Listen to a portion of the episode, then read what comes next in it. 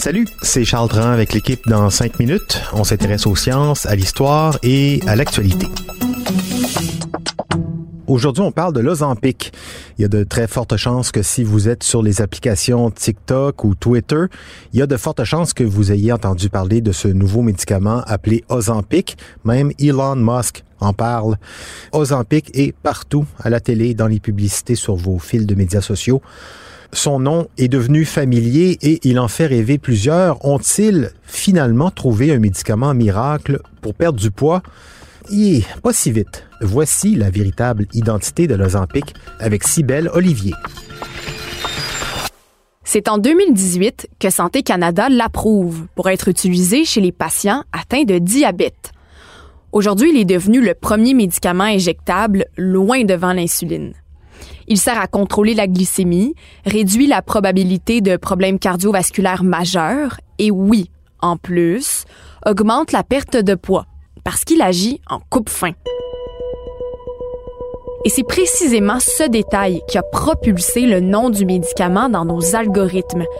Avec cet effet ajouté de perte de poids, beaucoup de personnes ont commencé à s'en procurer uniquement pour maigrir. Sur TikTok, le hashtag Ozempic a été vu plus de 800 millions de fois avec des personnes exprimant tour à tour leur choc face à la supposée perte de poids induite par le médicament et échangeant toutes sortes d'histoires sur les effets secondaires. Il y a même un groupe Facebook dédié aux Québécois qui l'utilisent pour le poids. Il compte déjà près de 2000 membres et ça augmente chaque jour. Oui, perdre des kilos, mais à quel prix? Les médecins sont rapidement sortis dans nos médias pour commenter cette tendance que plusieurs qualifient de dangereuse. La meilleure façon de perdre du poids, ce ne sont pas les médicaments, ce, n'est pas la chirurgie, c'est de bien manger et de faire de l'activité physique. Certains considèrent que l'Ozempic est utilisé un peu comme une drogue de rue. Déjà, c'est un médicament injectable une fois par semaine qui cause fréquemment des effets secondaires. Ça peut être des nausées qui durent plusieurs jours, des ballonnements, des diarrhées ou des gaz intestinaux. Des témoignages parlent même d'effets violents et plusieurs cessent rapidement de consommer le médicament. Le problème, c'est qu'avec Ozempic, certains médecins acceptent de le prescrire pour la perte de poids, même si c'est pas sa vocation première. Plusieurs autres médecins ne le font pas.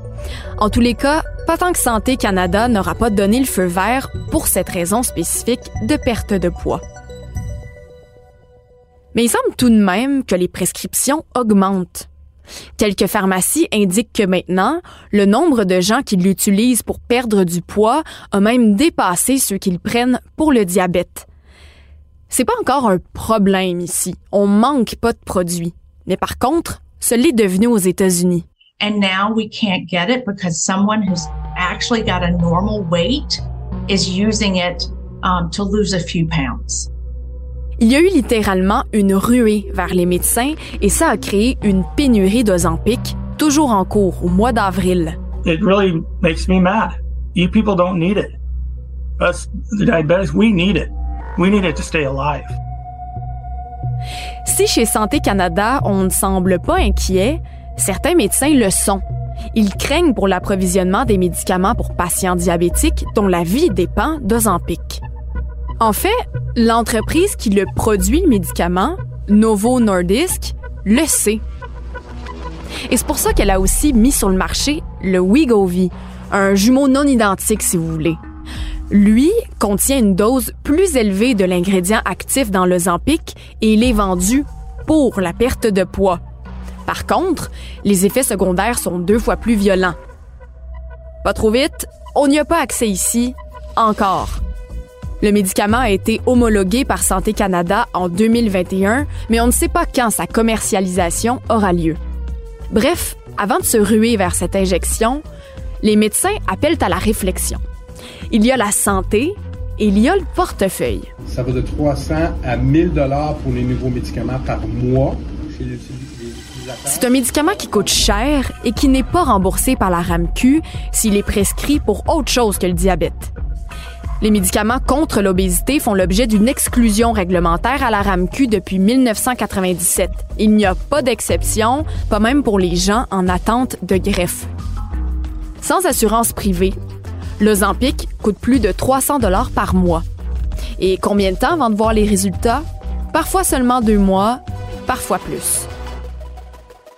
J'ai parlé des effets secondaires du médicament, mais il y a aussi les effets néfastes d'une perte de poids rapide. Oui, on perd des kilos vite, mais quand on cesse le médicament, on les reprend aussi vite si nos habitudes de vie n'ont pas changé. En terminant, lorsqu'on traite du sujet de la perte de poids, il faut parler de santé mentale. Les psychologues sont inquiets parce que ces tendances beauté qui valorisent la minceur, même l'extrême minceur, provoquent souvent des comportements dangereux. Plusieurs affirment qu'un médicament comme ça, qui interfère avec l'appétit, qui rend le goût de certaines nourritures aversif ou qui provoque une satiété rapide, peut envenimer les troubles du comportement alimentaire une fois qu'on arrête sa consommation. Oui, la pilule ou l'injection miracle n'existe pas, même si l'Internet essaie de vous faire croire le contraire. On entendait l'endocrinologue, le docteur Richard Dumas, l'expliquer très bien dans un extrait d'une vidéo d'un autre docteur, Joseph Dahin, qui, avec sa chaîne YouTube, essaie d'informer du mieux qu'il peut sur différents médicaments. Et donc, le docteur Dumas apportait quand même une nuance euh, d'importance. Ozempic et sa famille, ça peut faire partie d'une solution structurée, suivie par un médecin, même pour les gens non diabétiques en situation d'obésité. Mais c'est ça, c'est une solution structurée avec un suivi médical, pas n'importe comment. Merci, Sybelle Olivier, c'était en cinq minutes.